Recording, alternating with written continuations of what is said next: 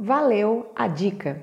Se eu não conseguir te convencer que você é inteligente, com os argumentos apresentados no último post do blog, começarei o de hoje trazendo para a conversa alguns conselhos de Steve Toback, consultor de gestão, conselheiro de líderes empresariais que gerencia uma empresa de consultoria estratégica com base no Vale do Silício, o maior conglomerado de indústrias de tecnologia de ponta. Em uma publicação da Entrepreneur, o autor afirma que as pessoas inteligentes apresentam algumas características. Aprendem com os erros, não se apegam a uma opinião e, diante de evidências e explicações, assumem estar erradas. Convivem com pessoas inteligentes, faz pensar melhor nas soluções por outros ângulos. Não se sentem os sabichões, têm noção da própria ignorância sobre determinados assuntos isso não é vergonha nenhuma. E se mostram abertos a conhecer. Se você pensa saber tudo, acredita não ter que aprender. Se adaptam facilmente às diferentes situações e novas exigências. A única maneira de não cometer erros é fazendo nada. Este, no entanto, é certamente um dos maiores erros que se poderia cometer em toda uma existência. Confúcio. Convivo com pessoas inteligentes e as considero as maiores incentivadoras. De longe ou de perto, estão sempre prontas para proferir palavras de apoio e encorajamento, além de não se importarem em falar umas verdades quando é preciso. Às vezes, o que mais precisamos é uma opinião sincera, uma palavra amiga para nos dar um empurrãozinho. A ideia do blog era antiga, mas quando decidi publicá-lo, me deu um frio na barriga. Qual seria a reação das pessoas ao lerem meus escritos? Será que iriam se interessar pelos temas ou essa inquietação da meia-idade era algo isolado? Ponderei. Por meio dos textos, poderia contribuir de alguma forma com as pessoas que, ao transmitir meus conhecimentos, pensamentos, sentimentos e vivências, lançando mão do meu jeitinho de compartilhar experiência. Evite andar sempre pelo caminho traçado, pois ele conduz somente até onde os outros já foram. Alexander Graham Bell.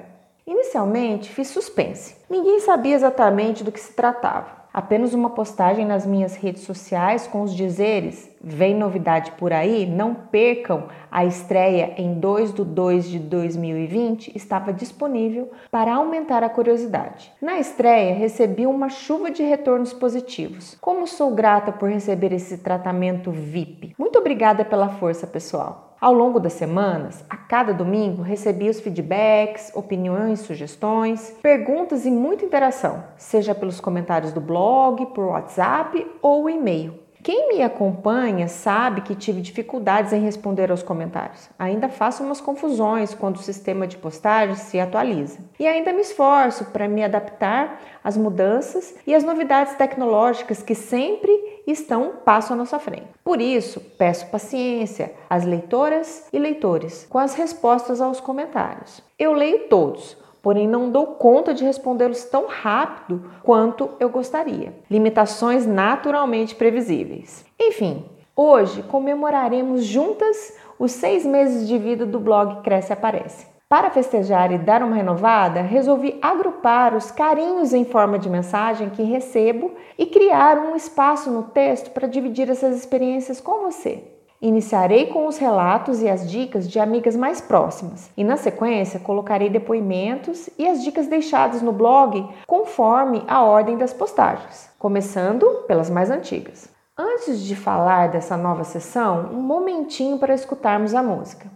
A música de hoje é inspiradora e passa uma mensagem de esperança. Acompanhe a tradução disponível no vídeo de I Can See Clearly Now, na voz de Jimmy Cliff. Agora apresento a nova sessão Valeu a Dica, onde você vai encontrar as provas de que as dicas do blog podem ser colocadas em prática. O que deu certo e também o que precisou de ajustes para ser implementado no dia a dia das leitoras. O start será com as amigas do Café das Mães, que comentei neste post. Primeiro, falarei da Rô, leitora cativa que deixa sempre comentários carinhosos, colocando opiniões sempre sinceras e assertivas. Com ela, estou aprendendo e com certeza esta seguidora aparecerá mais vezes por aqui. Em seguida, Falarei da Joana, leitora atenta e empolgada. É ótima em explicar as coisas, detalhista em suas explicações e gosta de tudo quanto é novidade sobre a organização. Vamos lá?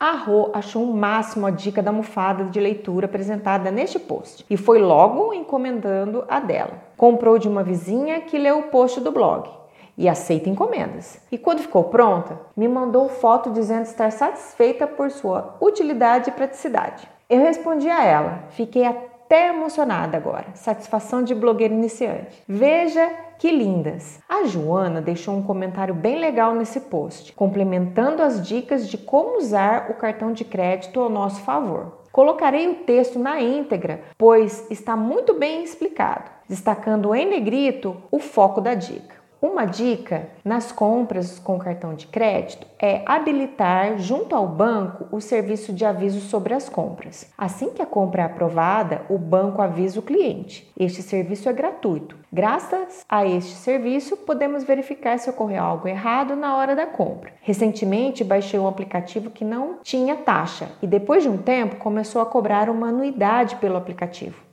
um aplicativo de saúde. Graças à mensagem avisando sobre a compra, consegui cancelar a tempo. Tenho ativo o serviço de mensagens do banco, tanto para cartões de débito como de crédito. É muito bom. Até mesmo se houver alguma fraude, perda ou roubo do cartão. Com a mensagem instantânea, você pode agir rápido, evitando transtornos futuros. Sabemos que despesas podem ser canceladas rapidamente após feitas. Assim, se houver uma mensagem de despesa não reconhecida, dá tempo de ser cancelada minutos após. Isto evita ações judiciais e outras formas burocráticas para ressarcimento do dinheiro. Ambas testaram a receita do doce de leite que compartilhei neste post. Me mandaram fotos e comentários. Disseram que não acertaram no ponto de corte porém o sabor ficou ótimo. De acordo com a Joana, que buscou mais informações na internet, depois de desligar do fogo, precisa bater muito doce de leite até ele perder o brilho.